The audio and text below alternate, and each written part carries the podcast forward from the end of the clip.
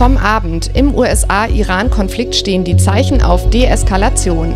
Heute in der RP, Gesundheitsminister Spahn stellt die Notfallversorgung neu auf. Und das kommt auf uns zu, die Handball-Europameisterschaft startet. Heute ist Donnerstag, der 9. Januar 2020. Der Rheinische Post Aufwacher. Der Nachrichtenpodcast am Morgen.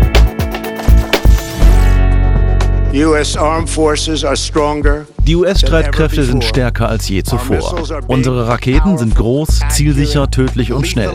Dass wir diese großartige militärische Ausrüstung haben, heißt nicht, dass wir sie auch einsetzen müssen. Wir wollen sie nicht einsetzen. Das hat US-Präsident Donald Trump gestern Abend bei einem Statement in Washington gesagt und damit ein bisschen die Spannung aus dem Konflikt mit dem Iran rausgenommen. Von weiteren militärischen Angriffen war nicht die Rede, die USA wollen aber weitere Wirtschaftssanktionen gegen den Iran verhängen. Und damit guten Morgen, ich bin Christina Hövelhans, ich gehöre zu den neuen Stimmen im Aufwacher-Podcast, den wir heute beginnen mit dem Konflikt zwischen den USA und dem Iran.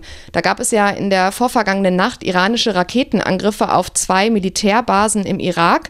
Dabei seien weder Amerikaner noch Iraker getötet worden, so Trump gestern im Weißen Haus. Für ihn sehe es danach aus, als würde der Iran auf Zurückhaltung setzen. Sören Gies berichtet für die deutsche Presseagentur aus den USA. Sören, wie wird Trumps Iran-Kurs in den USA aufgenommen? Also begeistert ist keiner. Vor allen Dingen wird eine Frage immer lauter gestellt. Wie hat er nun konkret diese unmittelbare Bedrohung ausgesehen, deren wegen man einen iranischen General trotz der zu erwartenden Eskalation unbedingt per Drohnenschlag im Irak umbringen musste? Da gab es jetzt eine Nachbesprechung für ausgewählte Parlamentarier, die aber anscheinend total daneben ging und harsche Kritik geerntet hat. Warum ging die Befragung daneben? Waren ja sicher auch Demokraten dabei, die hart nachgefragt haben. Ja, schon, aber mit die härteste Kritik kam ausgerechnet von zwei Republikanern, die sonst totale Trump-Vasallen sind. Mike Lee und Rand Paul waren total empört. Paul sagte anschließend, er habe da nichts erfahren, was er nicht schon in der Zeitung lesen konnte und das Ganze sei eine Beleidigung für die Verfassung gewesen. Und äh, Lee bezeichnete das Briefing sogar als unamerikanisch. Wie gesagt, sonst beides totale Trump-Getreue. Danke, Sören Gies. Die Bundesregierung hat positiv auf Trumps Statement im Weißen Haus reagiert. Verteidigungsministerin Annegret Kamp-Karrenbauer zeigte sich im ZDF erleichtert. Denn die Rede des US-Präsidenten ist ein Schritt in eine Deeskalation und es ist jetzt an Teheran, am Iran, diese Deeskalation auch anzunehmen, nicht weiter zu eskalieren. Und insofern hoffe ich, dass diese Spirale der Gewalt sich nicht weiterdreht. Und heute Nachmittag beschäftigen sich die zuständigen Bundestagsausschüsse mit den Folgen des USA-Iran-Konflikts. Dabei wird es auch um die Frage gehen, ob und wie die Ausbildungsmission der Bundeswehr im Irak fortgesetzt werden kann.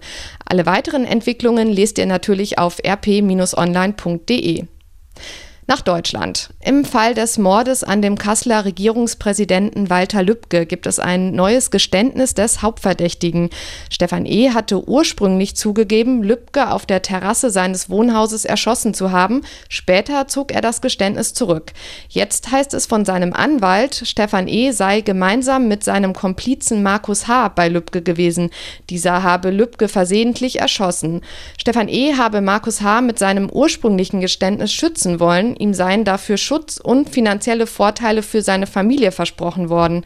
Mehrere Innenpolitiker fordern jetzt einen möglichen Unterstützerkreis hinter dem Mord an Lübcke umfassend aufzudecken. Und wir gehen nochmal ins Ausland. Ein Paukenschlag war das gestern Abend im britischen Königshaus. Prinz Harry und Herzogin Meghan wollen sich weitgehend von ihren royalen Verpflichtungen zurückziehen. Das haben sie auf ihrem Instagram-Account bekannt gegeben. Harry und Meghan wollen in Zukunft finanziell unabhängig sein. Die beiden planen außerdem künftig sowohl in Großbritannien als auch in Nordamerika zu leben. Sie hätten viele Monate darüber nachgedacht und diskutiert, schreiben Harry und Meghan. Sie würden jetzt als Senior-Mitglieder der Royals Adels zurücktreten. Gemeint ist damit der innere Zirkel der Königsfamilie, der viele Verpflichtungen hat. Der Schritt kommt offenbar auch für Mitglieder der Königsfamilie überraschend. Die Queen und Harrys Vater, Prinz Charles, sollen nicht vorab darüber informiert gewesen sein. Harry und Meghan waren in den vergangenen Monaten immer stärker in die Kritik geraten. Ihnen ist zum Beispiel vorgeworfen worden, dass sie zu sehr auf ihr Privatleben pochen. Vor kurzem haben sie sich eine mehrwöchige Auszeit von ihren Verpflichtungen genommen und sind mit ihrem Baby Archie nach Kanada gereist. Und Harry hatte zuvor in einem Interview eingeräumt, dass er sich mit seinem Bruder William auseinandergelebt habe.